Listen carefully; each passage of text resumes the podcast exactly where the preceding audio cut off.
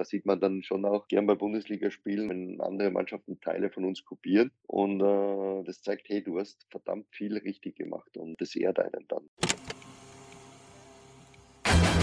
Moin und viel Spaß bei Kabinengespräch, dem Podcast von Moritz Zinken und Lukas Schibrita. Wir sind zurück wie der glorreiche FC Schalke 04 in der Bundesliga und damit hallo und herzlich willkommen zur neuesten Ausgabe Kabinengespräch. Wie fast immer mit dabei mein Kollege Luki. Und ja, Luki, ich glaube, ich muss dich erstmal fragen, wie geht's dir um diese frühe Uhrzeit? Sind da die Systeme überhaupt schon bei dir hochgefahren? Ja, jetzt in den Semesterferien ist das natürlich ein bisschen schwierig, diese Uhrzeit, aber ja klar, du kennst mich doch, ich war schon seit 6 Uhr wach. Darüber lassen auch diese äh, Augenringe von mir nicht hinwegtäuschen. Ich war schon, ja, 10 Kilometer laufen, habe schon meditiert ein bisschen, Journal geschrieben, kennst mich doch. Aber ne, Spaß beiseite. Äh, ich bin seit 8 Uhr wach ungefähr, aber die Systeme sind auf jeden Fall hochgefahren für diese heutige Folge. Ähm, und ich bin auch froh, dass wir es endlich mal wieder geschafft haben, neben deiner Tätigkeit bei Sky und meinen Planungen jetzt für das Auslandsjahr, was ich bald begehen werde, eine weitere Folge aufzunehmen. Das, denn das ist schon ein bisschen was her seit der letzten Folge. Und äh, das machen wir heute mit einem sehr interessanten Gast. Du sagst es, wir haben heute den Head of Goalkeeping des aktuellen Tabellendritten Union Berlin zu Gast. Herzlich willkommen und Grüße nach Berlin, Michael Gespurning. Ja, guten Morgen, Moritz. Guten Morgen, Luki. Freut mich, äh, dass ich bei euch bin. Äh, Grüße an alle da draußen, äh, die den Podcast hören. Äh, ja, 8.30 äh, das mit den 10 Kilometern ist lustig, weil ich werde dann heute noch irgendwie 10 Kilometer runterspulen. Ich habe die direkt abgekauft. Das mit dem Meditieren finde ich auch klasse. Äh, nein, Spaß beiseite. Also freut mich, dass ich hier bin. Ich freue mich auf die gemeinsame Stunde. Ja, und let's go. Dann erstmal die wichtige Frage doch direkt zum Anfang. Du als Wahlberliner, wo gibt es denn den besten Döner und isst du mit scharf oder ohne? Oh, der beste Döner, das ist eine schwierige Frage. Was ich aber an Berlin, ich bin jetzt seit 2016 in Berlin und was ich an Berlin mag, du kannst eigentlich in jedem Kiez und in jeder Ecke, du musst dir nicht groß Gedanken machen, wo du irgendwas Gutes herkriegst. Du, du, du du kannst einfach in deinen Umkreis, du bist in der Straße, du hast Hunger und du schaust dich um und äh, da ist ein indisches Restaurant, da ist ein Sushi-Restaurant, da ist ein, ein Döner mit oder ohne Fleisch, je nachdem. Äh, und man, man kann wirklich überall sehr, sehr gut essen. Und äh, natürlich bewege ich mich hauptsächlich hier in, in, in der Ge Köpenicker Gegend auch, weil, weil mit der Familie hier ansässig bin, in der Nähe vom Stadion, aber auch in die Stadt rein. Äh, macht's, macht's vor allem jetzt im Sommer viel Spaß. Berlin ist eine, eine äh, tolle Stadt. Habe mich verliebt in die Stadt und ähm, ja, da gibt's da gibt's äh, wirklich sehr, sehr viele Möglichkeiten. Gut zu essen, aber auch ja, auch, auch, auch das Leben zu genießen. Das sind nämlich die Unterschiede, glaube ich, zu München. Also ich, ich liebe München, die Stadt mittlerweile auch sehr. Aber hier macht alles um 8 Uhr abends zu. Da findest du nicht eben noch einen guten Döner. Äh, das nervt mich wirklich. Äh, in, in, Berlin kriegst du um 8 Uhr abends teilweise noch Frühstück, glaube ich. Also das, ja. das ist so. Aber Berlin, ist, Berlin als Stadt ist, äh, ja, ist, ist äh, nicht immer schön, äh, nicht alle Ecken sind immer schön, aber es ist authentisch, es ist irgendwie echt und, und das, das Gefühl mag ich, auch wenn du in ein Frühstückslokal reingehst äh, und jeder Stuhl ist anders oder, oder ähm, die, die, die Wände sind ein bisschen abgenützt oder was auch immer, aber das, das hat einen eigenen Flair. Man mag es oder man mag es nicht, aber Berlin kann man schon sehr, sehr viel mitnehmen, definitiv. Und wenn du sagst, dass du direkt mit deiner Familie in der Gegend wohnt, äh, wohnst, wie lange brauchst du dann zum Trainingsplatz oder zum Stadion? Äh, 15 Minuten.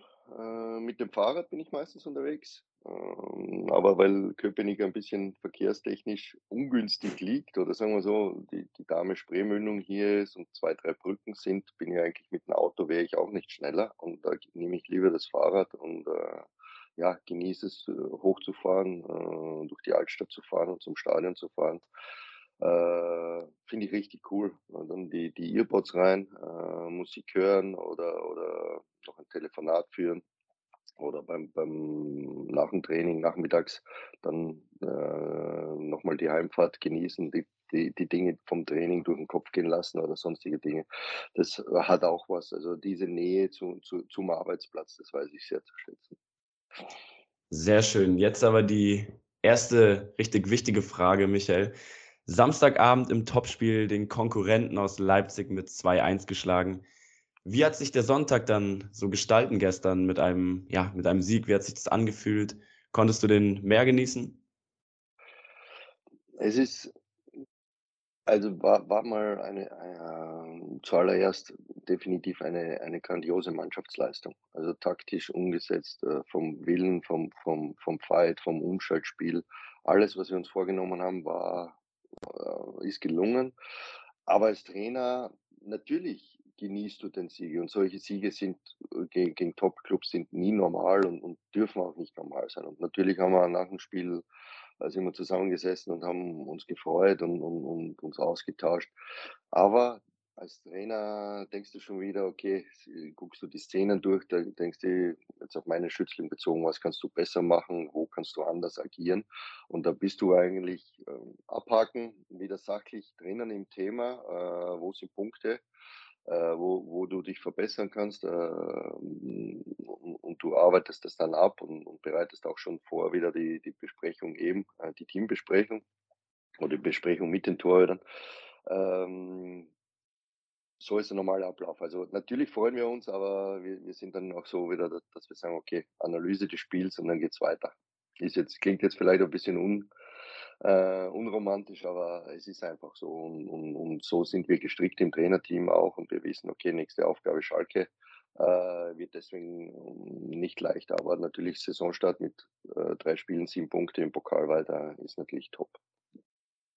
Und wie gestaltet sich jetzt der Übergang in die neue Woche? Äh, abgesehen ja jetzt von unserem Podcast-Termin zum Beispiel, äh, was sind so heute zum Beispiel deine Aufgaben im Verein? Was macht ihr? Macht ihr wieder Training oder direkt eine Analyse auf den nächsten Gegner oder wie sieht's aus? Wir haben, äh, wir haben, wenn wir jetzt Samstag ein Spiel gehabt haben, ähm, ist Sonntag, äh, Sonntagvormittag Spielersatztraining für deine Mannschaft, die anderen regenerieren. Da behandle ich die Spielszenen auch und bereite das Spiel nach. Äh, habe auch gestern schon die Videoanalyse gemacht mit, äh, mit Freddy vom, vom Spiel. Manchmal kann es aber auch sein, dass, dass wir erst äh, die unter der Woche machen. Das, das hängt davon auch ab, wie es uns beiden zeitlich passt oder beziehungsweise wie wir es gestalten wollen. Da sind wir sehr flexibel oder dann nehme ich die Tore auch mit ins Boot. Ähm, dann ist heute wirklich, ist auch frei, ist, ist ein Ruhetag, ist, ist jetzt einer der wenigen, ähm, die, die wir auch in, in den nächsten Wochen haben werden, weil durch die englischen Wochen, die dann jetzt beginnen mit Europacup, wird es dann schwierig, dann, dann, dann gehst du eigentlich Reise, Spiel, äh, Regeneration, Training, da, da werden wir schon viel unterwegs sein, sein. Das, das haben wir letztes Jahr Gott sei Dank schon kennengelernt, das äh, werden wir dieses Jahr versuchen gleich gut umzusetzen wie letztes Jahr. Äh, aber in der normalen Woche jetzt wäre wär morgen dann eben wieder so ein Einstiegstraining, äh, wo ich die Tore da größtenteils bei mir habe. Da können wir sehr viel im, im Komplexen äh, arbeiten, komplexe Spielsituationen durchmachen oder eben wir suchen uns ähm, einen Schwerpunkt raus oder ich suche einen Schwerpunkt raus, wo ich denke, okay, da können wir uns Zeit nehmen und viel dran arbeiten. Dann ist Dienstag der Arbeitstag quasi, wo, wo oder Mittwoch, sorry, der, der Arbeitstag, wo wir zweimal Training haben. Da geht es äh, Kleinfeldspiele, Torschuss, so in die Richtung. Äh, und dann geht es Mitte der Woche, also, also Donnerstag, Freitag geht es dann taktisch voll auf, auf, auf Schalke los. Äh, quasi einmal unser Spiel, einmal defensiv, einmal offensiv. Und äh, Freitag, also beim Abschlusstraining ist auch noch Taktik und dann, dann geht es eben ab nach, äh, nach Gelsenkirchen. Und dann ist Samstag das Spiel und dann wieder Sonntag Spielersatz drin. Und äh, wie sieht jetzt genau deine Rolle aus? Also du hast ein bisschen angeschnitten, dass du auch mal anpackst, aber für mich hört sich zum Beispiel jetzt Head of Goalkeeping ziemlich nach Büro an. Bist du jetzt so der Chef der Torwarttrainer und koordinierst alle oder wie ist das? Ja? Ich, ich, bin, äh, ich bin quasi der Chef der Torwarttrainer, wobei wir da einen sehr, sehr guten Austausch haben äh, und ich die Jungs im, im Nachwuchs in den Zell NZ, da haben wir jetzt ein bisschen eine Neustrukturierung auch, weil uns äh, ein Torwarttrainer verlassen hat. Da, da, wir, wir haben das ein bisschen neu aufgestellt äh, und tauschen uns eigentlich täglich aus. Absprache natürlich mit dem U19-Torwarttrainer ist am ehesten wegen Janik Stein, den, den, den Torhüter, der pendelt zwischen den Profis und der U19. Ähm, unten die Organisation, die mit Niklas Knesewitsch auch äh, ein Torwarttrainer, der auch nebenbei die U17 über hat. Das ist ein bisschen mehr auf mehrere Schultern verteilt, das Ganze. Äh, wir tauschen uns aus, auch äh, wöchentlich oder, oder, oder zweimal im Monat mit einem längeren Videocall, wo wir Themen, die uns alle beschäftigen, gröber aufarbeiten. Und ja, die Detailplanung, die passiert dann im NLZ. Und äh, ich bin aber ständig im Austausch mit denen, wie, wie wir Sachen sehen. Wir besprechen die Spiele nach. Wir, wir, ich bin natürlich auch involviert oder mache gemeinsam mit nur 19 Torwarttrainer die, die, die äh, Spielnachbereitung für, für nur 19 Torhüter. Äh, und ich will diese Verzahnung auch mehr vorantreiben, weil ich denke, in nächster Zukunft oder in mittlerer Zukunft definitiv zwei Torwarttrainer mehr am Platz sind. Und da kommen nämlich schon ein, zweimal einen zweiten Torwarttrainer auch dazu äh, aus dem Nachwuchs, weil es einfach Sinn macht, wenn du zum Beispiel Taktik hast auf der, im, im, im Stadion und dann hast du aber zwei Tore übrig, dass die nicht, äh, dass du die Zeit auch nutzen kannst und eben äh, dich vielleicht splittest oder Übungen neu kreierst. Also das, das ist die Zukunft und da, da schaue ich sehr drauf, dass wir da gemeinsam arbeiten. Äh, Büroarbeit, ja, ist, ist natürlich auch viel Trainingsplanung, Trainingsgestaltung, Trainingsdokumentation, ähm, auch im Bereich was gibt's Neues, also so Fortbildung. Ich habe jetzt auch bei, bei Input First angemeldet für einen Neuroathletikkurs, solche Sachen. Dann fällt natürlich auch Scouting in, in meinen Bereich, wo, wo, wo ich immer einen Überblick haben muss über was passiert gerade am Markt, was natürlich für einen Einzelnen äh, sehr, sehr schwierig ist. Aber, aber kommen immer wieder auch Sachen rein von den Scouts äh, die denen angeboten werden oder den äh, Spieler, die den Sport direkt angeboten werden. Das ist auch zu bearbeiten. Also, äh, und dann natürlich Gegnervorbereitung. Und also du siehst, es, ist, es gibt genug Sachen, wo auch Büroarbeit äh, vorhanden ist. Und ähm, ja, es wird dann in den englischen Wochen natürlich auch mehr Fokus auf das Tagesgeschäft, die, die Trainingsplanung und die Spiele liegen. Äh, wenn dann eher Zeit ist, dann, dann kümmert man sich eben eher um, um, um die Sachen, okay, Scouting beziehungsweise äh, ja, organisatorisches oder Fortbildung. Ja. Wir haben das Ergebnis eben schon angesprochen, wenn wir nochmal auf Samstag zurückschauen. 2-1 gegen RB gewonnen. Jetzt habt ihr ein Tor kassiert. Erstmal, wie sehr ärgert das dann nochmal zusätzlich euch vom Trainerteam, beziehungsweise dann noch eben Frederik Rönno? Und zweitens, wie detailliert analysiert ihr dann das Ganze? Also dieses Gegentor nach einer Ecke, wo Rönno meiner Ansicht nach ja etwas verhalten reagiert, rausläuft, dann wieder einen Schritt zurückgeht. Vorher im Spiel muss Ryerson schon einmal nach einer kleinen Unsicherheit äh, auf der Linie klären. Ähm, sind das so die Szenen gewesen, die ihr euch dann zusammen angeguckt habt? Genau, also es werden einmal alle, alle Szenen, wo die ihn betreffen, aber das muss auch gar nicht, äh, da muss auch gar nicht der Ball in der Nähe sein, beziehungsweise es kann auch ste viel Stellungsspielsachen sein. Äh, alle, alle Szenen, die für ihn oder Kommunikationsdinge, äh, die, die, die, die, die kriege ich einmal zugesendet vom, vom Videoanalysten. Das sind so pro Spiel 40, 50 Szenen die gehe ich dann mal durch einzeln, dann mache ich mal auch also eine grobe Statistik, okay, was, was hat den Tor oder was, was war seine Aufgabe, wie viele Pässe hat er spielen müssen. Aber da gehe ich eher ein auf qualitative Pässe, also wie viele Passaktionen waren gut, wo, wo wir eine Kette überspielt haben oder wie viele Passaktionen waren eben nicht so gut, wo er vielleicht einen Fehlpass oder einen Ball ins Out geschlagen hat. Das, das gehe ich einmal durch, grob einmal, okay was war in dem Spiel und dann geht es in die Detailanalyse und schaue ich mir die einzelnen Szenen genau an und, und, und äh, beachte, okay, was, was, was können wir ändern. Tore sind da, natürlich hat man emotional an, an, an größeren Stellenwert drauf, aber werden, werden dann eigentlich ja vielleicht ein Tick detaillierter analysiert, aber alle Szenen sind eigentlich vom Prinzip her gleich wichtig, weil Sachen dahinter sein können, die das nächste Mal so sind. Und beim, beim, beim Gegentor, äh, Freddy hat das wirklich überragend gemacht in Mainz, dass er bei Ecken gekommen ist, die sechs Meter vor dem Tor äh, gewesen sind und rausgekommen. Da war der Mindset richtig gut. In diesem Spiel hat er sie bei den Ecken einen Tick locken lassen. Ähm, kann auch durchaus sein, dass bewusst so gespielt worden sind. Das sind alles Bälle, wo, wo du, wo, wo du nicht rauskommen, äh, wo wenn du rauskommst, du sehr viel Risiko nimmst. Es, es wäre beim Gegentor nicht nötig gewesen, dass er da rauskommt.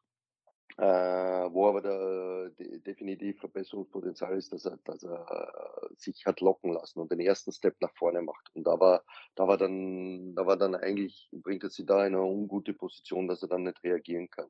Also, Eckbälle weg vom Tor war war war war war gut und und er lä lässt sich dann nach vorne locken und und und ist dann so in einer Red Zone, wo er wo er eben nicht mehr richtig auf den Kopfball reagieren kann. Und, äh, da wäre einfach besser gewesen, cool zu bleiben, hinten stehen zu bleiben. Aber obwohl wir sehr das das dieses offensive Spiel forcieren wollen, weil er auch schnell ist, er gut, äh, Dinge wegnehmen kann, er ist mutig. Also, das wollen wir schon, äh, forcieren, äh, weil es einfach in Summe mehr bringt und dann dann nimmt man auch solche Tore Tore in Kauf. Äh, aber das das kann man definitiv haben wir das angesprochen, ja, und und dann heißt es umsetzen. Und, äh, in dem Fall ist es ein bisschen Inhibitationstraining, das heißt, äh, den ersten Impuls zu unterdrücken, sondern wirklich zu reagieren auf den Ball. Und, ähm, ja, das das das wird, äh, Thema sein, auch die Trainingswoche über und so analysiert man's und dann abhaken, aber nicht emotional hängen bleiben in der Situation jetzt, weil es gibt im Spiel so viele Situationen, wo du wo du anders agieren kannst und ja, äh, einfach mitnehmen, daraus lernen und und die Jungs setzen es dann eigentlich auch sehr, sehr gut um. Aber alles braucht immer Step by Step Zeit und es gibt waren jetzt wirklich 3 hervorragende und starke Spiele. Dieses Spiel war jetzt, äh, nicht in dem in der in der wie soll man sagen, im Gesamtbild nicht das, wa wa was er sich auch selbst erwartet. Aber okay, äh, umso schöner, wenn du gewinnst und es, äh, kommen die nächsten Spiele. Und dann zeigt er wieder die Leistung von vorher. Aber wenn du wenn du sagst, dass das jetzt, ähm, Bestandteil vom Training diese Woche wird, ja, wie wie kann ich mir das dann vorstellen? Wird dann auch jetzt ähm, werden dann Ecken auf ihn jetzt vermehrt diese Woche geschlagen oder äh, es ist es ist es ist so, du du darfst auch nicht irgendwas zu ähm, wie soll man sagen? Schau an, letzte Woche, wie viel Torwartfehler waren, die die die die waren schlimmer als das jetzt, äh, als einen falschen ersten Step machen. Äh, du darfst dann auch musst ein bisschen du musst dran arbeiten und darfst aber nicht zu sehr in die Thematik reingehen, dass sie irgendwas verfestigt und und der Torwart dann glaubt: „Okay, jetzt jetzt kriege ich Ecken, jetzt glaubt der Torwarttrainer, ich habe ein Eckenproblem“, was was nicht stimmt. Also, das da muss man ein bisschen vorsichtig sein. Geht eher darum, wenn ich meine Inhibitationstraining, dass du dass du, ähm sagen wir simpel, ja, sehr simpel, dass du 2 Bälle hast und, äh, er darf den den einen Ball aber nur nur berühren, wenn er mit rechts geschossen ist, sonst darf er nicht drauf reagieren. Also, irgendwie der Impuls ist ja da, ich reagiere auf was, aber ich muss irgendwie durch eine Trainingsmethodik versuchen, ihn dazu zu bringen, dass er wartet und nicht reagiert auf den Ball. Das wäre zum Beispiel in diese Richtung. Okay, also auch viel kognitiv mit Kopfsache arbeiten. Definitiv. Also, ich glaube, ähm, ist kein Geheimnis mehr, dass dass vor allem heutzutage sehr, sehr viel im Kopf entschieden äh, entschieden wird. Die die die die wir haben auch viel im im Torwartbereich, auch mit ihm jetzt am am Physischen gearbeitet. Da macht er da hat er 'n Riesensprung gemacht nach vorne, äh, vor allem in der Robustheit, Stabilität. Ähm, und und im im im Kognitiven muss man immer dran arbeiten, weil weil Entscheidungen es geht immer um Entscheidungen. Klar, du brauchst die richtige Position. Auch da können schon Fehler liegen. Aber du musst es richtig wahrnehmen, du musst es richtig scannen.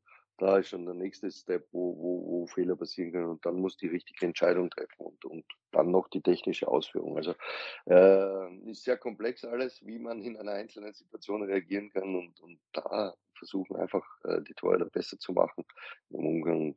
Das ist die Zielsetzung oder meine Zielsetzung.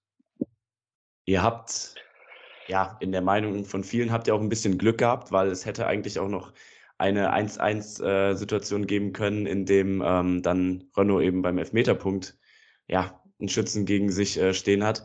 Wie habt ihr beide das gesehen? Da kann man Lukas auch mal mit ins Boot nehmen. Ähm, ja, die Szene Trimmel gegen Werner, es hätte auch gut Elfmeter geben können, oder? Also, ich habe es ich li live gar nicht so mitbekommen, muss ich ehrlich gestehen.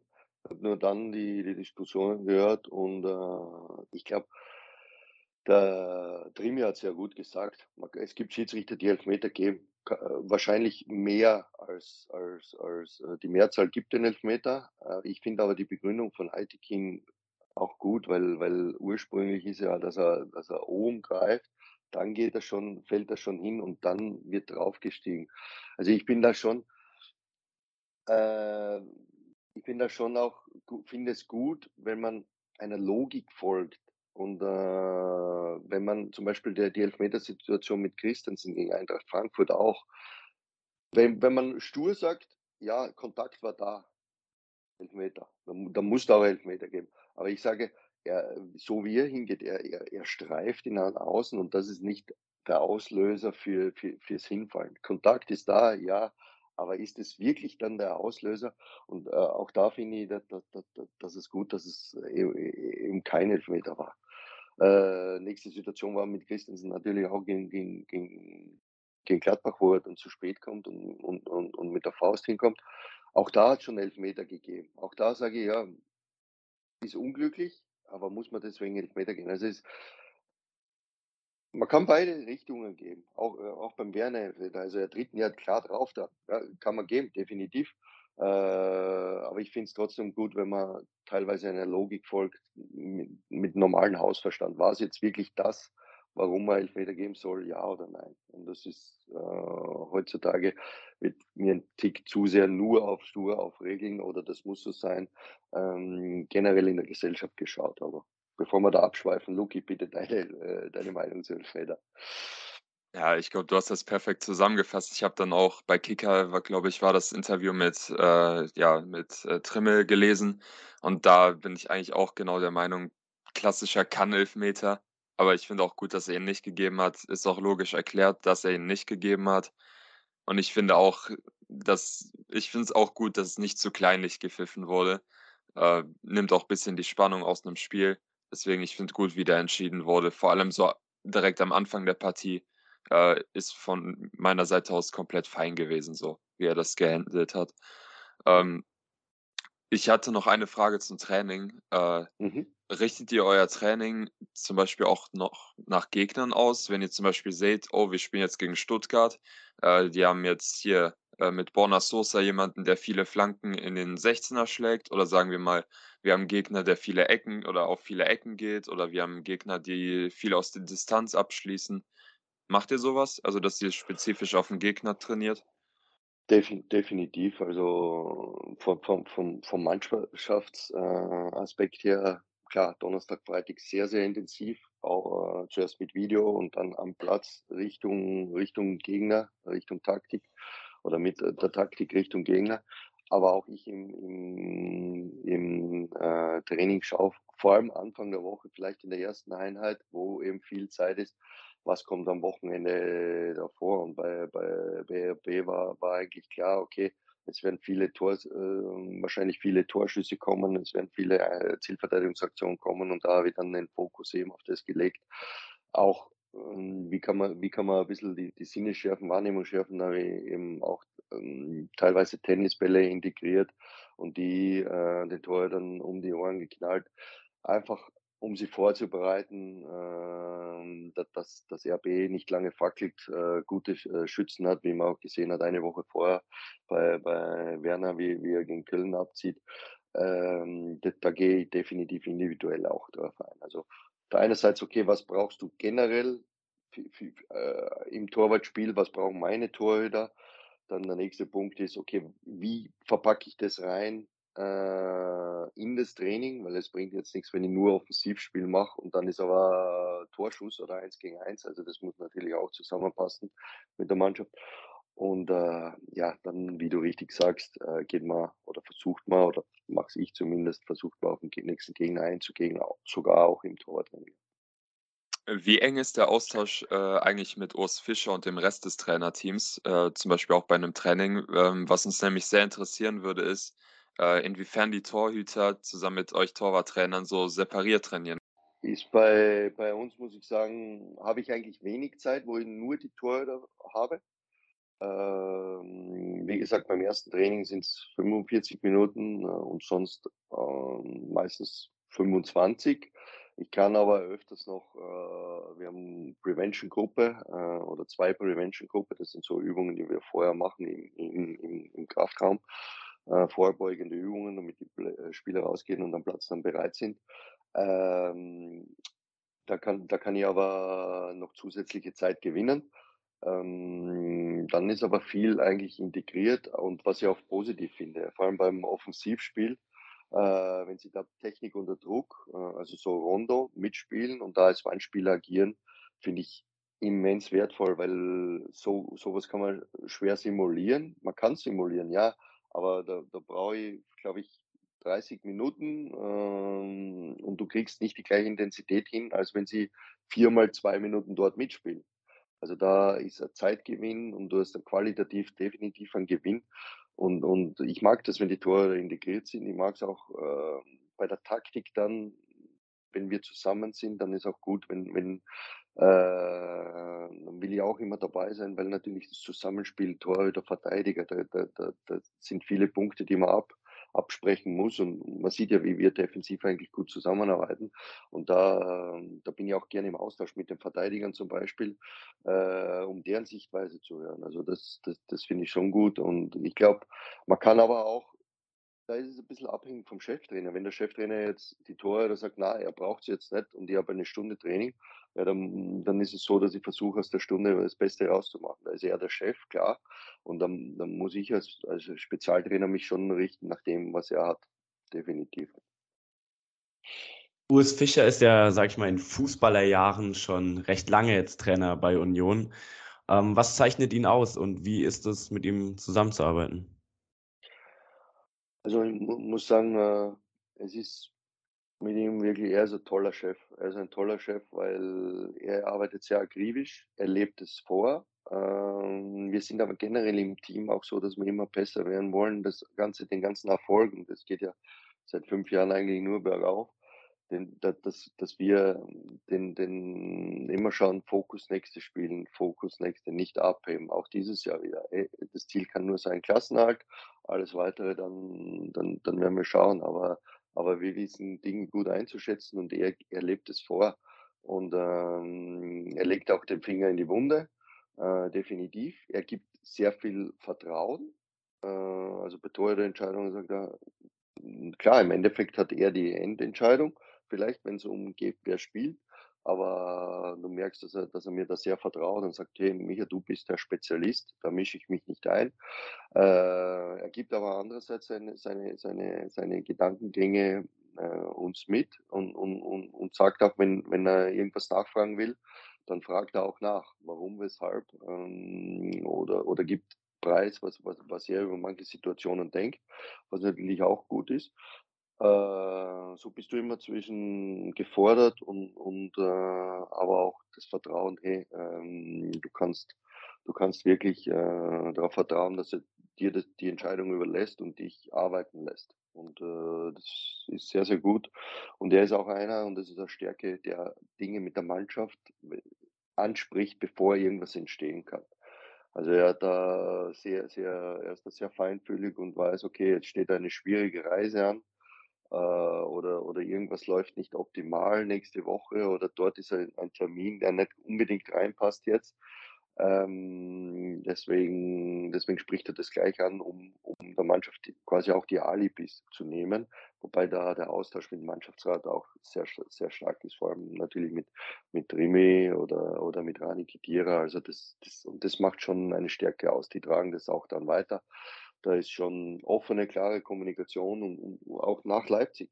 Einerseits Top-Sieg, andererseits sagen wir, ja, im Spielen mit dem Ball können wir noch Schritte nach vorne machen und das muss uns bewusst sein. Oder müssen wir Schritte nach vorne machen. Und, und das, äh, so arbeiten wir und so, so, so, so ist unser äh, Geheimnis, kann man ja nicht sagen, aber so ist unsere Arbeitsweise. Und die liebt er Chef natürlich vor.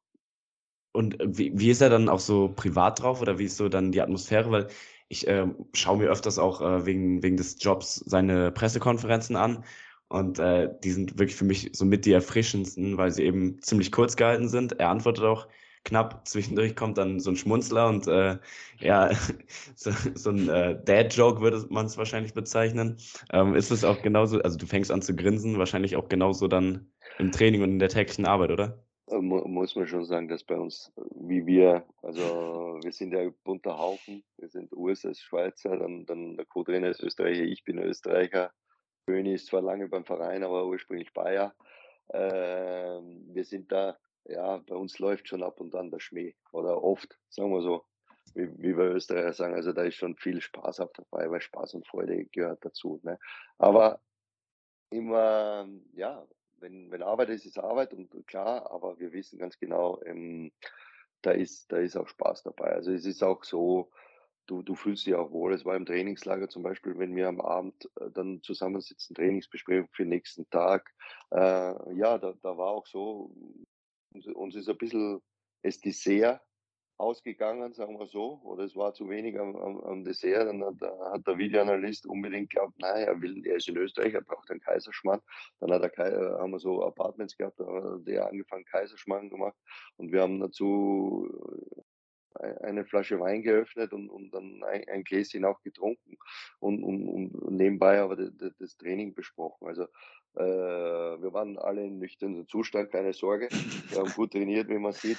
Aber, aber diese, diese es gehört auch ein bisschen dazu. Diese einerseits klar arbeiten, aber er weiß auch, ey, wir sitzen jetzt auch gemütlich zusammen, wir nehmen uns Zeit, nehmen ein Gläschen Wein dabei, können die Dinge locker besprechen. Also das, das, ja, diese, diese Mischung zwischen und es, es, es geht dann auch keiner nach zehn Minuten, weil die Besprechung oder Viertelstunde oder eine halbe Stunde, was sie dauert, äh, weil, weil die Besprechung vorbei ist. Nein, du, du sitzt halt noch zusammen und, und, und, und äh, diskutierst andere Themen, auch über einzelne Spieler oder, oder eben Themen, die, die so aufkommen oder auch Privates. Also und, und die, die, das macht uns schon als Trainerteam auch aus. Aber natürlich bist du auch gesegnet, dass du so lange zusammenarbeitest. Also bei uns weiß jeder vom anderen die Stärken, die Schwächen und, und, und, und, und ähm, ja, kann einen auch offen sagen, was einem nicht passt, was er besser machen will oder, oder wie auch immer. Also jeder kennt sich und das hilft natürlich, weil, weil, ja, weil alles eingespielt ist.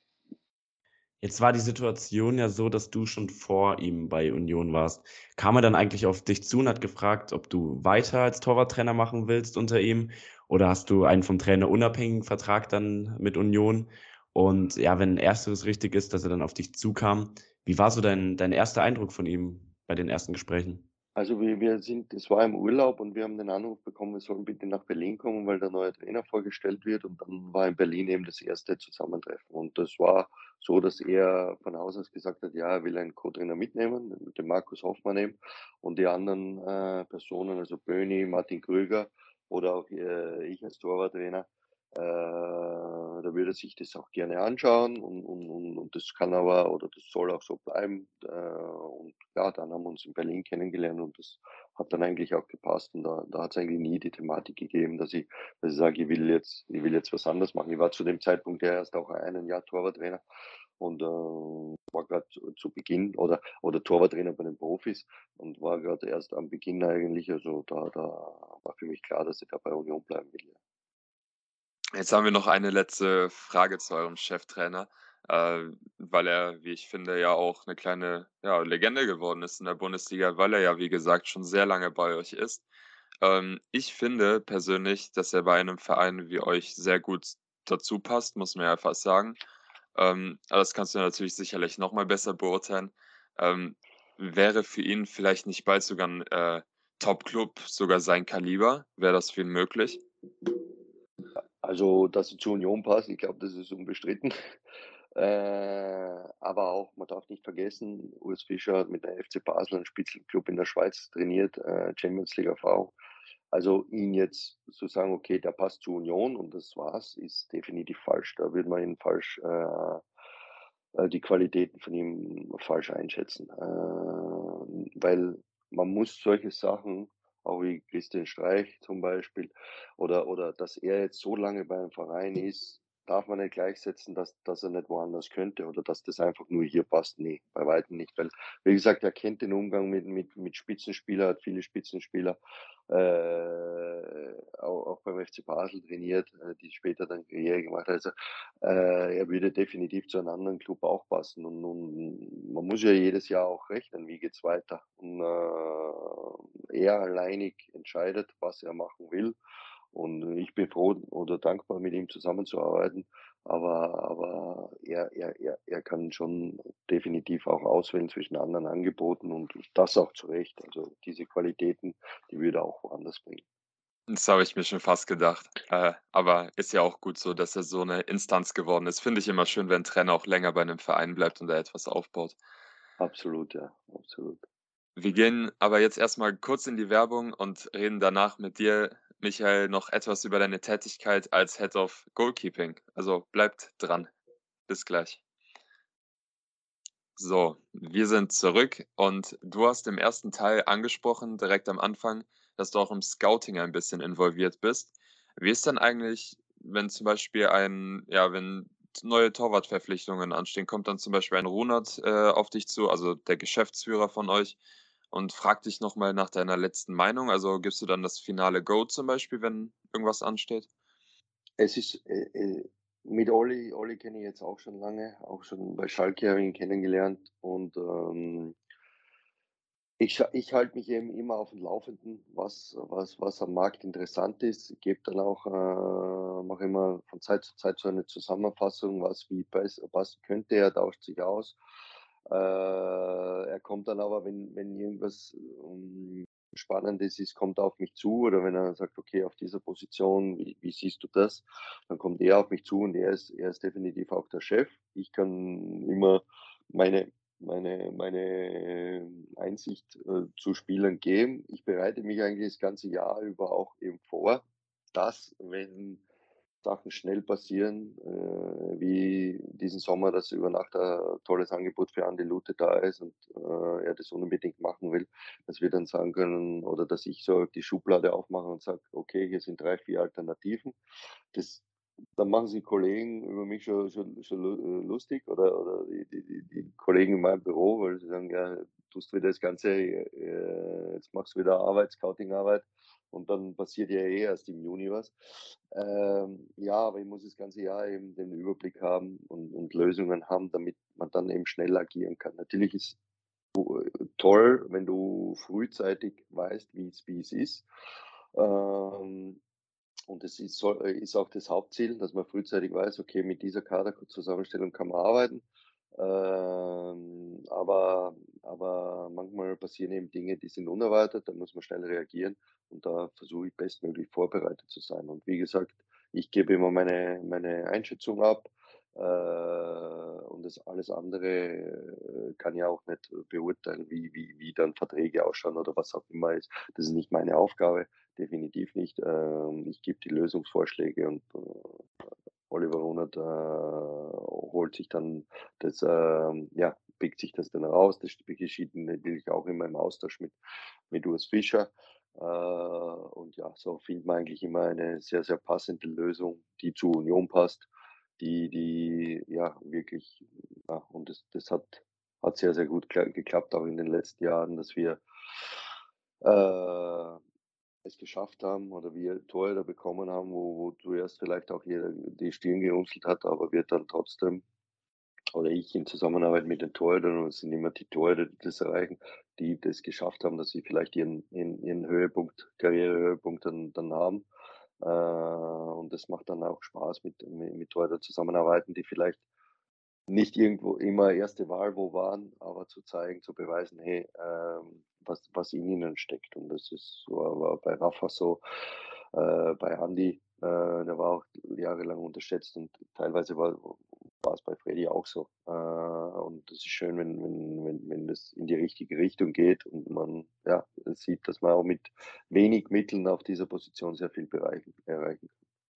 Eine Verpflichtung, die vielleicht nicht so gepasst hat, war vor zwei Jahren Loris Karius. Nach einer anfangs guten Zeit in Mainz, ich meine, wir kennen alle seine Karriere, wie es dann lief in diesem ja, CL-Finale äh, zwischen Liverpool und Real Madrid 2018. Bei euch hat er dann in vier Ligaspielen ja drei Spiele zu null gespielt. Ähm, warum hat es dann bei euch nicht zu mehr gereicht? Wie hast du ihn erlebt in der täglichen Arbeit? Bei, bei Loris, also bei Loris muss man mal sagen, das, was er durchmachen musste durch dieses Champions League-Finale und was ihn, äh, was ihn, äh, ja, ihn von außen nicht loslässt, muss man sagen, das, das ist das Schlimmste, was ja passieren kann eigentlich. Und äh, das wünscht man keinen. Und äh, er ist zu einem Zeitpunkt gekommen, wo die Meisterschaft schon war. Es waren drei, vier Spiele. Andi hat die Spiele gut gemacht, aber wir wussten, wir, wir wollen uns noch verstärken auf diese Position. Zu diesem Zeitpunkt hat auch keiner wissen können, wie, wie gut ist Andi wirklich, wie gut adaptiert er. Und äh, deswegen haben wir Lois verpflichtet. Wir waren dann, oder es ist dann auch gewesen, dass, dass, dass die Mannschaft auch da positiv in einen Lauf gekommen ist, Andi seine Sache gut gemacht hat. Und die Frage war, okay, machst du den Wechsel sofort? Oder oder was löst du in der Mannschaft aus? Ähm, da war dann natürlich auch ähm, der Trainer von, von der Entscheidung gefordert und, und, und, und, und wir zusammen als Team gefordert, äh, eine Lösung zu finden. Und es war definitiv so, dass, dass du sagst, okay, äh, Andi jetzt rauszustellen, äh, würde vielleicht viele, für viele ein schlechtes Zeichen in der Mannschaft geben. Das war unabhängig davon, wie, wie, wie, wie Loris war. Und, und äh, da war für, äh, für, für Loris eben die Situation so, dass er, dass er auf seine Chance hat warten müssen. Dann war es aber, das, ja, es war das zweite Bundesliga, ja, das, das Schwierige, wo, wo du auf einmal aber Richtung Europa kommst und, und, und sich die Möglichkeiten, äh, dass der Wechsel stattfindet, die Option ist nicht besser geworden. Und äh, das war eigentlich sehr, sehr unglücklich. Äh, hilft natürlich in Loris nichts, aber es war einfach unglücklich, weil er zu dem Zeitpunkt nicht bei Andy vorbeikam, weil Andy die Sache wirklich in den Spielen gut gemacht hat. Und, und ähm, wir haben ihm dann die Chance im Pokal gegeben, er hat dann eben in, in den Ligaspielen gespielt, auch wo, wo Andy aus privaten Gründen gefehlt hat und das hat gepasst. Also wir hatten mit Loris genau eine gleiche Saison, Saison gespielt. Da, da, sind wir, da sind wir uns einig und, und der Punkt ist auch, äh, auch ich habe die Erwartung gehabt oder den, den Wunsch gehabt, hey, dass Loris kommt und ähm, auch diese Geschichte wieder, so, so, so einer, der ein Torhüter, der jetzt quasi einen Makel in seiner Karriere hat, äh, zu zeigen, hey, ich, ich, ich bin ein guter Torwart und ich bin nicht dieses Champions League Finale. Auch das war eine Vision in meinem Kopf, definitiv. Äh, und ich wollte es ihm auch ermöglichen. Äh, nur Fußball, Fußball oftmalig weißt du nicht, wie sich Dinge entwickeln. Und äh, wie gesagt, es hätte mit ihm genauso gut geklappt. Wir wären auch da in, in, in die Europa League gekommen. Äh, und, wir, und, und diese Spiele, die er gespielt hat, die waren alle gut. Die waren alle gut. Also es hätte genau andersrum laufen und deswegen verwehre ich mich auch ein bisschen zu sagen, okay, ähm, das hat nicht gepasst, beziehungsweise ähm, Loris, Loris äh, Verpflichtung war unglücklich. Man weiß auch nicht, wenn, wenn, wenn, wenn Loris, die Spiele, die er gemacht hat, das hat gepasst. Und wenn, Lo, wenn Loris nicht da gewesen wäre, dann hätte Andi so gut gespielt. Das, das, das im Nachgang zu sagen, schwierig. Und, und in entscheidenden Momenten, wo Andi eben nicht da war, da war Loris da. Also, dass wir was machen mussten, war, war, war definitiv klar. Und da, das, das, da soll man jetzt nicht mehr rein interpretieren, nur weil der Name Loris Karius ist. Äh, heißt trotzdem, es geht um, um, ums Leistungsprinzip, beziehungsweise ähm, ja, äh, kann man ein Torhüter, der, der, der, der gut spielt, kann man nicht die Augen verschließen und sagen, okay, ja, jetzt nehmen wir dich raus, äh, obwohl du gut gespielt hast. Und ähm, wie gesagt, das, das sehe nicht so negativ, wie, wie es vielleicht dargestellt werden will, wegen dem Namen Loris Karius. Aber es war eine wichtige Verpflichtung, dass, dass er da war, weil es hätte Andi, wie gesagt, auch am fünften Spieltag umknicken können und ausfallen und dann geht es ganz in eine andere Richtung und dann spielt es vielleicht gegen einen Abstieg. Also solche Sachen können schnell passieren und dieses Risiko wollten wir nicht gehen und deswegen war das äh, absolut richtig. Für Lois natürlich äh, Pech, aber oder er hat sich mehr vorgestellt, aber okay. Das Jahr darauf ist, hat er, hat er leider jetzt auch nichts bei Liverpool keine Einsatzzeit. Ich hoffe ihn wirklich, weil er ein guter Typ ist. Ich hoffe, dass jetzt irgendwas aufgeht, dass irgendwas klappt. Und äh, ich würde es ihm von Herzen gönnen, dass er nochmal nach oben kommt. Ein paar Worte wollten wir nochmal einer kleinen Institution bei euch bei Union äh, widmen. Äh, Jakob Busk ist ja schon seit sieben Jahren bei euch im Verein, kam aber seit vier Jahren, wenn ich es richtig gesehen habe, nicht mehr zu einem Pflichtspieleinsatz. Äh, jedoch nimmt er anscheinend seine Situation als Ersatzkeeper sehr gut an und scheint auch ein sehr guter Mensch zu sein, wenn man das so von außen als Laie betrachten kann. Was zeichnet ihn aus? Also was gibt er euch zum Beispiel als Trainerteam oder auch den anderen Keepern an Erfahrungen mit? Ähm, was zeichnet ihn aus, dass er so lange bei euch ist, aber dann doch vielleicht nicht zum Einsatz kommt? Also Jakob darf man nicht vergessen, ist vor allem auch ein sehr guter Torhüter. Jakob ist ein sehr guter Torhüter, hat auch sich damals in der zweiten Liga bewiesen, ähm, da, da, da, dass er Spiele machen kann und ich hätte kein Bedenken, dass Jakob äh, Bundesliga spielt. Äh, er fühlt sich sehr wohl in, in Berlin. Äh, das ist natürlich ein Hauptpunkt. Er sagt, okay, er kennt den Verein. Äh, er fühlt sich jetzt sehr wohl. Er ist auch zum zweiten Mal Papa geworden. Da ein Umzug ist, ist, ist schwierig. Er hätte noch schon oder wäre schon gerne woanders hingegangen, auch wo er die Möglichkeit zum, Spiel, äh, zum Spiel hat, aber auch die Optionen waren jetzt nicht so, dass er okay, er, er, er will weg. Und für, für die Mannschaft ist er seit Jahren unglaublich wertvoll, weil er, weil er, er sitzt ja auch im Mannschaftsrat, weil er jeden Tag im Training versucht, sein Bestes zu geben äh, und, und, und auch den anderen Torhütern hilft, unterstützt. Also da ist er, da ist er wirklich ein wichtiger Team, äh, oder Part für das Team definitiv. Und für mich persönlich, ich war noch Mitspieler mit ihm. Für mich ist er auch äh, ein Freund und, und äh, er wird immer ein bisschen eine Sonderstellung bei mir auch haben, aufgrund dessen, weil er mir noch zusammen gespielt hat und, und, und äh, ja, ich ihn als Mensch ist, und auch sportlich sehr schätze.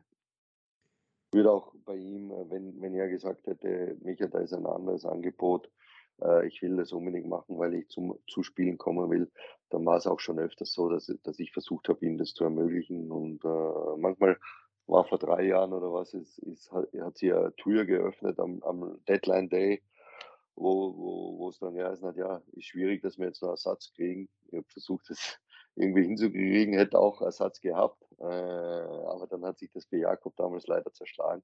Also das sind auch Geschichten, die dann verbinden und äh, Apropos angenehme Atmosphäre im Team. Die letzten Monate ja, hat die Erkrankung Hodentumor in der Bundesliga für mächtiges Aufsehen und Schrecken gesorgt.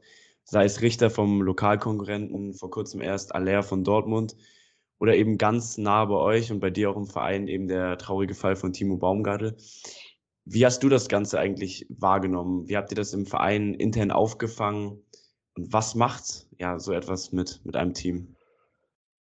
Ist ist, äh ja, weil weil du sagst trauriger Fall. In inzwischen können wir ja Gott sei Dank sagen, dass es dass es kein trauriger Fall mehr ist, äh, sondern vielleicht ein Fall, wo du sagst, da ist viel durch ein persönliches Schicksal und und das das wünscht man natürlich keinem Menschen und, äh, ist aber ist aber was Positives entstanden. Es ist die Aufmerksamkeit au auf dieses Thema gekommen. Baumi kann man ihm nicht genug dazu danken, dass, dass er da sehr, sehr offensiv, sehr, sehr aktiv mit dem Thema umgehen wollte.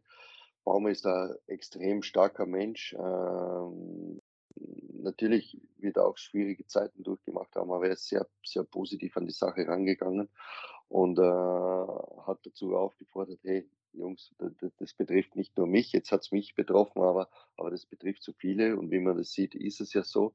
Und ähm, ja, es ist so schön, ihn wieder zurück im Mannschaftstraining zu sehen. Äh, und und, und äh, er ist einfach Teil des Teams äh, wieder und das ist schön. Und im ersten Moment war es natürlich für uns alle ein Schock, weil du an sowas denkst du überhaupt nicht. Ne? Und ähm, aber es hat auch uns geholfen, wie er mit der Situation umgegangen ist und äh, richtig Stärke bewiesen hat. Und äh, ja, hoffentlich passt jetzt alles, geht in die richtige Richtung. Und äh, das ist einfach schön. Und äh, ja, äh, genauso wünscht man das natürlich den, den Kollegen Richter und Alea auch, äh, dass da alles in die richtige Richtung geht und, und ja, dass diese Fälle dazu beitragen, dass man vielleicht öfters zur Untersuchung geht und, und Sachen frühzeitig erkennt. Das wäre extrem wünschenswert, ja. Ja, eben, er hat ja wirklich sehr offensiv darüber dann auch gesprochen und hat ja es geschafft dann auch, dass das ja sogar verpflichtend werden soll, so eine, so eine Vorsorgeuntersuchung. Ist auch in den Austausch dann mit Sebastian Aller gegangen. Also kann man ja wirklich nur den Hut sehen, wie er das auffängt. Wir machen jetzt nochmal eine kurze Pause und sprechen dann noch kurz über die Fußballerkarriere von Michael Gespurning. Hallo zurück und äh, jetzt wollen wir, wie gesagt, nochmal ganz kurz über deine eigentliche Fußballerkarriere sprechen, denn die hattest du ja auch noch. Ähm, in deiner Karriere gab es erstmal den Wechsel aus Österreich nach Griechenland, von dort dann in die MLS zu den Seattle Sounders. Ähm, dann wieder zurück nach Griechenland zu unter anderem Saul Saloniki, also zu einem richtigen Top-Club dort. Äh, dann bist du in die zweite Mannschaft äh, zu Schalke gewechselt, dann in die erste und dann warst du bei Union letztendlich ganz am Ende. Du bist also, kann man schon sagen, ganz schön um die Welt gekommen. Wo war Mhm. denn der schönste Ort zum Leben? Du hast ja gesagt, Berlin äh, gibt dir super viel, äh, aber ich kann mir auch vorstellen, dass Griechenland gar nicht mal so schlecht war, oder? Äh, ich bin, ja, extrem glücklich mit meiner Karriere auch. Also, meine ordentliche Karriere, wo ich auch zufrieden bin, auch mit 3 Nationalteamspiele für Österreich. War jetzt, ähm, nicht Top, Top Level, aber trotzdem viel herumgekommen und das das hat mir extrem viel gegeben, auch mit der Unterstützung meiner meiner Frau, die die ähnlich tickt. Wir wir waren haben uns überall heimisch gefühlt, muss man schon sagen, weil wir gern Kulturen kennenlernen, Sprachen kennenlernen. Ähm, südländische Flair haben wir sehr geliebt und wer weiß, äh, das das reizt uns noch immer. Also, wer weiß, wo wo die Reise noch hingeht für uns. Äh, es hat auch natürlich tiefe Verbundenheit mit mit Amerika und und Griechenland durch, äh, die Geburt meiner Tochter in Griechenland, und die Geburt meines Sohnes in Amerika. Und, ähm, es hat sich alles so ergeben. Also, ich war nie der, der gesagt hat: „Ich muss nach Amerika oder ich muss nach Deutschland oder sondern ich war eigentlich offen für um, ja, mich zu erweitern, eine Horizont Horizonterweiterung zu begeben. Und es ist nur positiv angekommen, weil ich weil ich, ähm, gern andere Kulturen, andere Sichtweisen kennenlerne und, ähm, einfach mich mich mich mich gern weiterentwickle und und, äh, man kann von jeder Kultur etwas mitnehmen. Das ist das Spannende. Also, in mir ist sicher ein kleiner Grieche drinnen, ein kleiner Amerikaner, äh, teilweise, Österreicher sowieso, aber auch, äh, natürlich fühle ich mich in Deutschland jetzt schon extrem wohl und und und und habe, äh, sehr viel aufgenommen, äh, was jetzt so 'ne deutsche Mentalität betrifft und das finde ich finde ich sehr, sehr positiv und, äh, Berlin ist eine Stadt auch, ja, die die die die ja, die schon auch fragt: „Okay, welche Werte hast du? Was was willst du?“ Und und deswegen habe ich da sehr 'n inneren Bezug auch. Ähm, bin ja jetzt auch schon 6 Jahre hier. Meine Kinder sind jetzt die längste Zeit, äh, an einem Ort, äh, an dem an an dem sie leben. Also, sie waren teilweise Griechenland, teilweise in Österreich, aber jetzt eben die längste Zeit hier in ihrem Leben. Äh, die fühlen sich auch sehr wohl.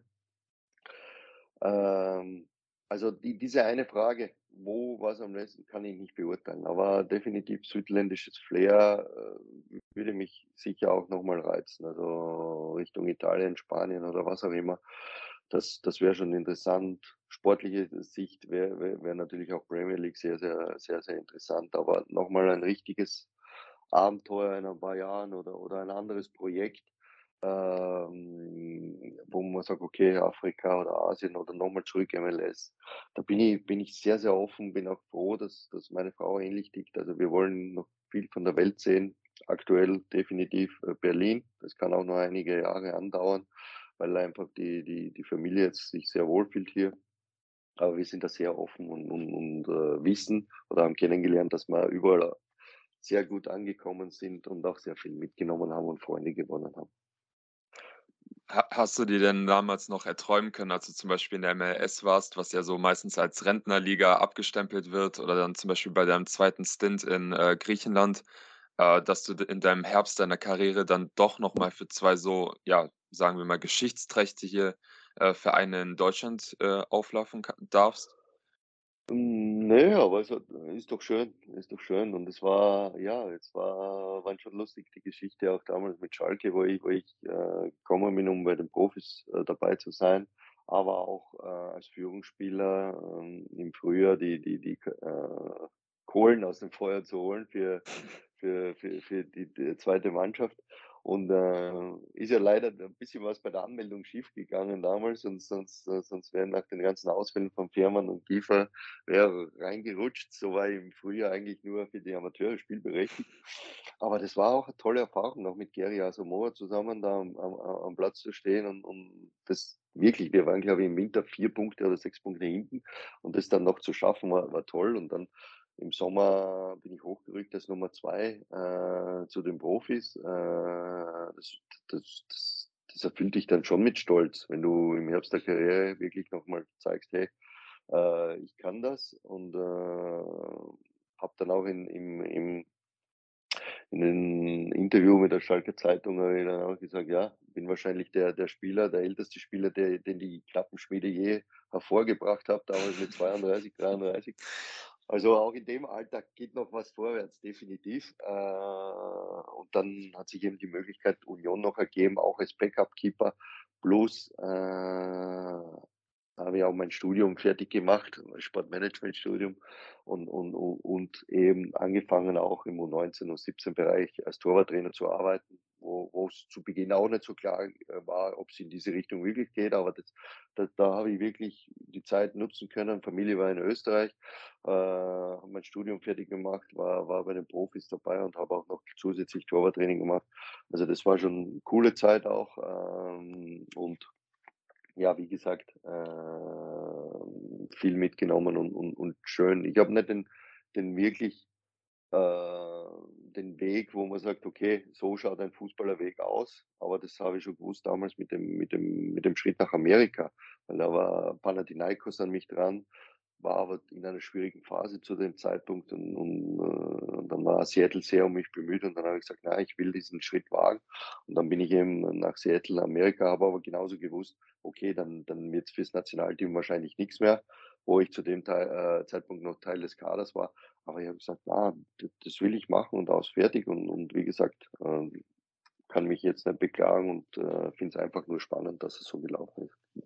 Jetzt hast du gesagt, dass du und deine Frau dann natürlich auch viele ja, Kulturen kennengelernt haben, ähm, indem ihr so viel rumgereist seid. Jetzt habt ihr aber eben auch verschiedene Fanszenen kennengelernt.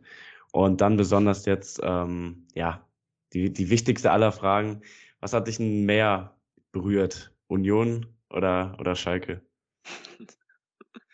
Ist, ist schwierig zu vergleichen. Also beide Vereine sind, und das ist ja, was dann so eine große Feldkultur ausmacht, sind speziell. Und, und, und, und deswegen sowas zu vergleichen, äh, soll man eigentlich auch nicht machen, weil auch diese, dieses heißblütige in Griechenland mit PAOK ist, ist auch speziell. Schalke ist einfach ein Riesenclub in Europa, ist so, äh, mit einer Geschichte, äh, riesen Fanbase. Und Union hat definitiv den Stellenwert auch, wo man sagt, äh, das ist ja einzigartig, allein wegen dem Stadion, allein wie wir eigentlich immer unterstützt werden, äh, dass keine Pfiffe sind, das mitzuerleben, da kann man extrem dankbar sein. Äh, definitiv. Äh, für mich würde ich auch sagen, ich habe schon habe viel mitgemacht hier, beziehungsweise ich äh, würde schon sagen, dass mir der, der Verein oder der Verein ist mir ans Herz gewachsen, definitiv auch. Ähm, und, und, und, und viele Sachen sind extrem, wo ich sage, das, das finde ich toll, das sind, sind auch meine Wertevorstellungen. Wenn ich, wenn ich jetzt einen Punkt sagen kann, äh, das, was hier das Thema war mit Timo Werner und, und Dings, das finde ich dann ähm, ist, ist, ist, ist eigentlich für Union ja, ähm, nicht würdig. Es wäre es wär besser, wenn wir äh, auf unsere Werte fokussieren, das, das Positive, was Union, das Einzigartige, was Union ausmacht, äh, stärker hervor, äh, hervorbringen oder stärker hervorbringen brauchen wir es nicht, weil es ist stark hervor. Aber, aber das nehmen als Punkt und nicht schauen, was machen andere Vereine, ähm, sondern, sondern einfach auf uns äh, fokussieren, weil, weil de, das ist dann Strahlkraft genug, dass die Leute eben Union lieben. Jetzt hast du ja gesagt, dass du durch deinen Wechsel nach Seattle so ein bisschen die ja, Nationalmannschaftskarriere abgehakt hattest. Du hast es dennoch geschafft, dreimal für, für das Team zu zocken. Ähm, wie war das so für dein, für dein Land aufzulaufen?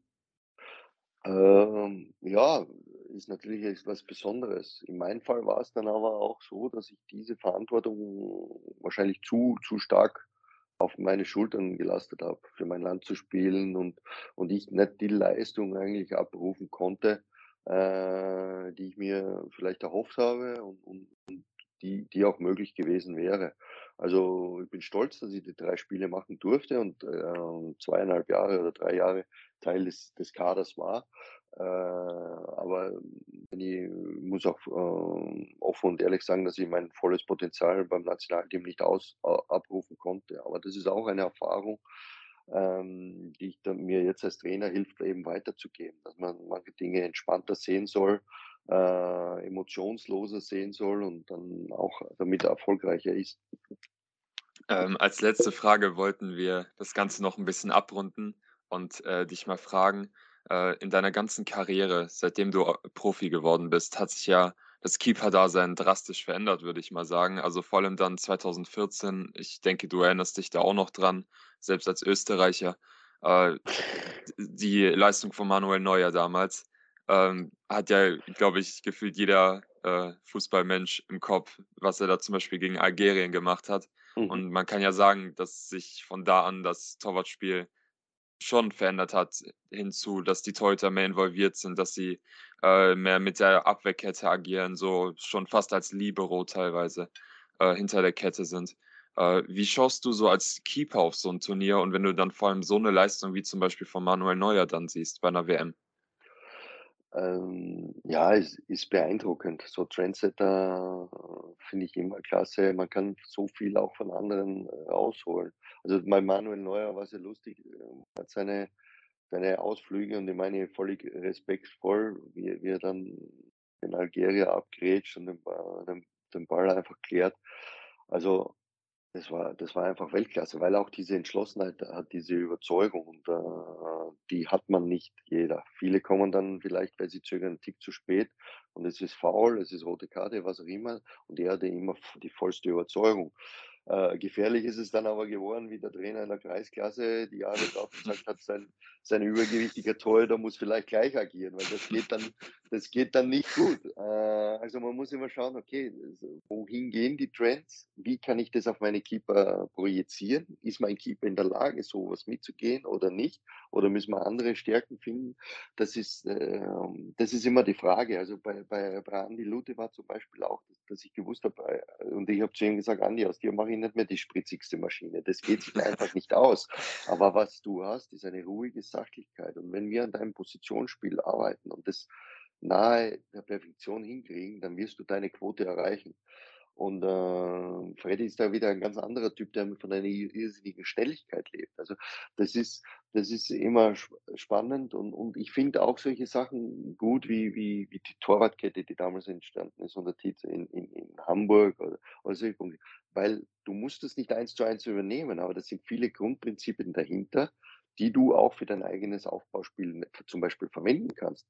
Und, äh, oder die Querpassverteidigung, die, die, die dann in Hoffenheim oder in Leverkusen damals unter, unter Rechner und David Thiel ein bisschen hervorgekommen ist, das ist heute Standard, was, was damals eben neu geset, äh, gesetzt wurde. Und, und, und solche Sachen finde ich eigentlich cool. Äh, tausche mich da extrem gerne über andere, mit anderen äh, Kollegen aus und äh, ja, zwei, drei Geheimnisse hm, sieht man auch, dass das übernommen werden, die du selbst ein bisschen im Kopf gehabt hast. Das finde find ich dann auch spannend, finde ich auch gut. Und auch, äh, aber das bezieht sich jetzt nicht nur auf die Arbeit mit dem Tor, sondern auch mannschaftsweise. Also da sieht man dann schon auch gern bei Bundesligaspielen, wenn andere Mannschaften Teile von uns kopieren. Und äh, das zeigt, hey, du hast verdammt viel richtig gemacht und das ehrt einen dann. So, wir danken dir für die ganzen vielen interessanten Einblicke, die du uns gegeben hast äh, und wünschen dir natürlich noch viel Spaß äh, für die Saison. Ist ja noch lange, vor allem dann auch noch in Europa. Ja. Ähm, ja, und vor allem wünschen wir euch, dass ihr diese Saison natürlich viele Spiele ohne Gegentore haben werdet. Danke sehr auch von meiner Seite, Moritz. Okay, danke sehr.